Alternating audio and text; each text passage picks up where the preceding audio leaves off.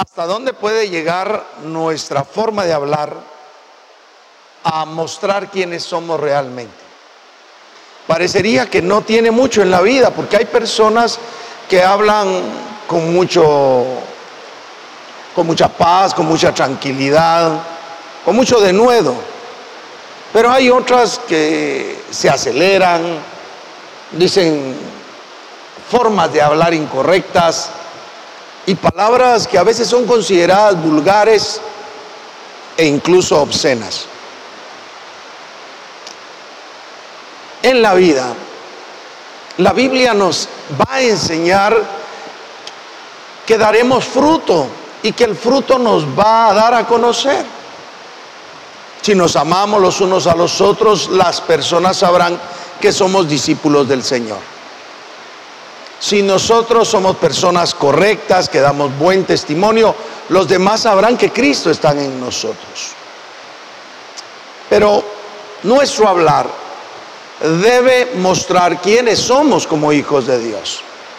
En cierta oportunidad la Biblia nos narra que el Señor Jesucristo habló a sus discípulos antes de ser entregado y les dijo que uno de ellos lo, lo iba a entregar. Todos se volcaron a decirle al Señor Jesús que no lo harían, sino que por el contrario darían primero su vida por Jesús. Pedro, uno de los más insistentes en esto, fue abordado por Jesús quien le dijo, de verdad, de verdad te digo que hoy antes que el gallo cante dos veces, tú me negarás tres. Y verdaderamente aconteció estaba en el patio de aquel sumo sacerdote y una muchacha se le acercó y le dice, tú andabas ciertamente con Jesús. Y él comenzó a decir, yo no lo conozco, no lo conozco. Cantó el gallo la primera vez. Más adelante la misma criada le vuelve a decir, verdaderamente tú andabas con Jesús. Y él dijo, no, te estoy diciendo que no. Una tercera vez se le acerca a la criada y le dice, tú eres verdaderamente alguien que andaba con Jesús porque eres Galileo y tu forma de hablar te descubre. Tu forma de hablar, tu manera de hablar te descubre, te delata. Es decir, por más que Pedro quiso negar al Señor Jesús, por más que él quisiera hundirse en, maldiciones, él se delataba porque su forma de hablar mostraba que era discípulo de Jesucristo. En la actualidad, hemos de señalar que no es como hace muchos años cuando identificar a un cristiano era fácil porque cargaba una Biblia en la mano y caminaba en las calles con aquella gallardía llevando la palabra de Dios.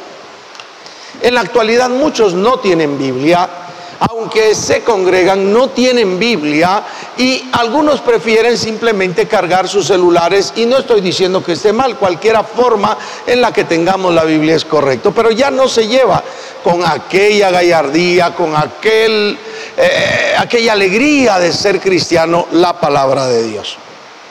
¿Cómo hemos de manifestar que somos hijos de Dios en la actualidad si estamos teniendo, si estamos contando con estos problemas? nuestra forma de hablar.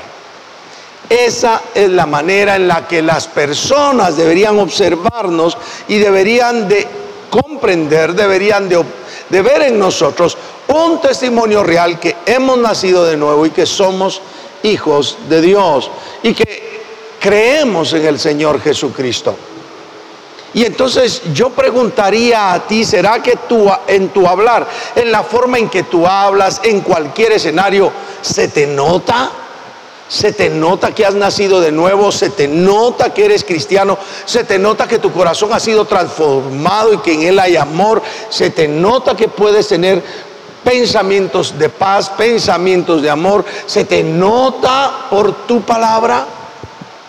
Cuando nosotros observamos esto que estoy citando allá en Mateo capítulo 26, verso 73, la parte final, también nos hace reflexionar el capítulo 12, versículo 36 del mismo Evangelio de Mateo. Fíjate cómo dice allí. Mas yo os digo que toda palabra ociosa que hablen los hombres, de ella darán cuenta en el día del juicio. ¿Por qué debería delatarnos? ¿Por qué debería denotarse en nuestro hablar el ser cristianos? Porque deberíamos abandonar toda palabra ociosa. Toda palabra dicha sin razón, toda palabra dicha sin juicio, toda palabra dicha vulgarmente, soezmente, perversamente, no debería formar parte de nosotros porque daremos cuenta. Y un cristiano que está buscando la vida eterna, que desea el camino en Dios para llegar a la vida eterna, no podría con liberalidad soltar palabras soeces de su boca, porque eso habla mal de su proceder cristiano. En el corazón dice la Biblia que el hombre bueno del buen tesoro de su corazón saca buenas cosas, pero el hombre malo del mal tesoro de su corazón saca cosas malas.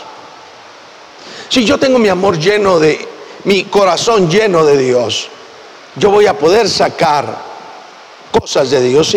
Si, tengo allí el amor de Dios derramada por, por el Espíritu Santo, yo podré tomar el amor de Dios y sacarlo se me debe notar que soy hijo de Dios, que vivo y que mi palabra es parte de mi diario vivir como hijo de Dios. Hay otra cita que a mí me fascina en Colosenses capítulo 4 versículo 6. Allí dice, sea vuestra palabra siempre con gracia sazonada con sal para que sepáis cómo debéis responder a cada uno. Palabra con gracia, pero sazonada con sal, sazonada de tal manera que no haya corrupción en ella, que no permita corrupción, que prevalezca en la verdad. Debemos prevalecer en la verdad. Y vuelvo a preguntarme, ¿se te nota? ¿Se te nota que eres hijo de Dios cuando hablas?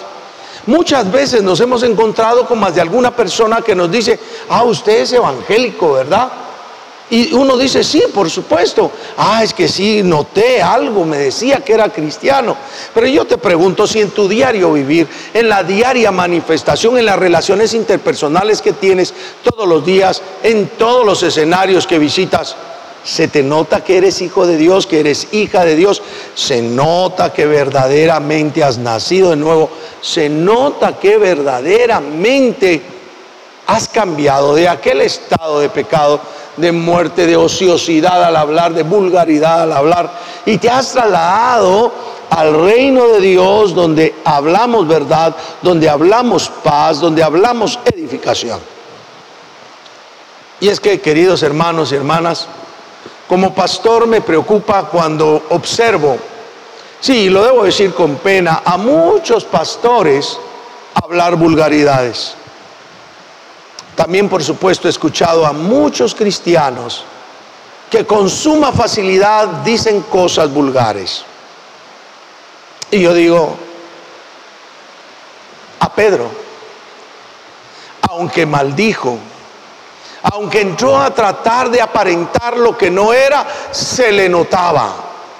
En su forma de hablar se delataba que él era seguidor de Jesucristo.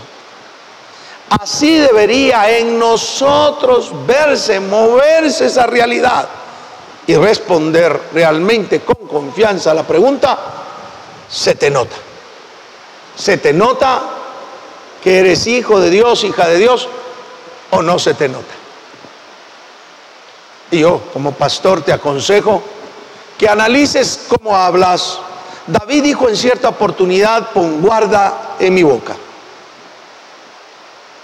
Él quería que sus labios no dijeran, no pronunciaran cosas equivocadas. Y nosotros que sabemos que de las palabras ociosas daremos cuenta y que sabemos que debe de hablarse en nosotros la palabra siempre con gracia y sazonada con, con sal, debemos hablar adecuadamente como seguidores, como corresponde a seguidores del Señor Jesucristo. Finalizo preguntándote, ¿se te nota que eres hijo de Dios? ¿Se nota que eres hija de Dios? En tu hablar, tú lo distingues. Espero que Dios te haya dicho algo. Te voy a invitar que ores conmigo. Padre amado, tú que estás en el reino, allá en la gloria, te ruego en el nombre de Jesús que nos ayudes a ser distintos en nuestra forma de hablar a todas las personas que nos rodean. Que puedan distinguir por nuestra forma de hablar que somos tus discípulos. Que puedan distinguir que no somos iguales a como éramos con anterioridad. Te lo rogamos por los méritos inagotables de Jesús. Amén y amén. Bien, ha sido un hermoso privilegio estar con ustedes. Recordemos, queridos hermanos, sí, que daremos cuenta de todo lo que nosotros decimos. A veces participamos en bromas feas, en chistes vulgares, en palabras soeces, y eso no corresponde a un hijo, a una hija de Dios. Seamos templados y que se nos note que somos hijos e hijas de Dios. Dios les bendiga, Dios les guarde, hasta la próxima.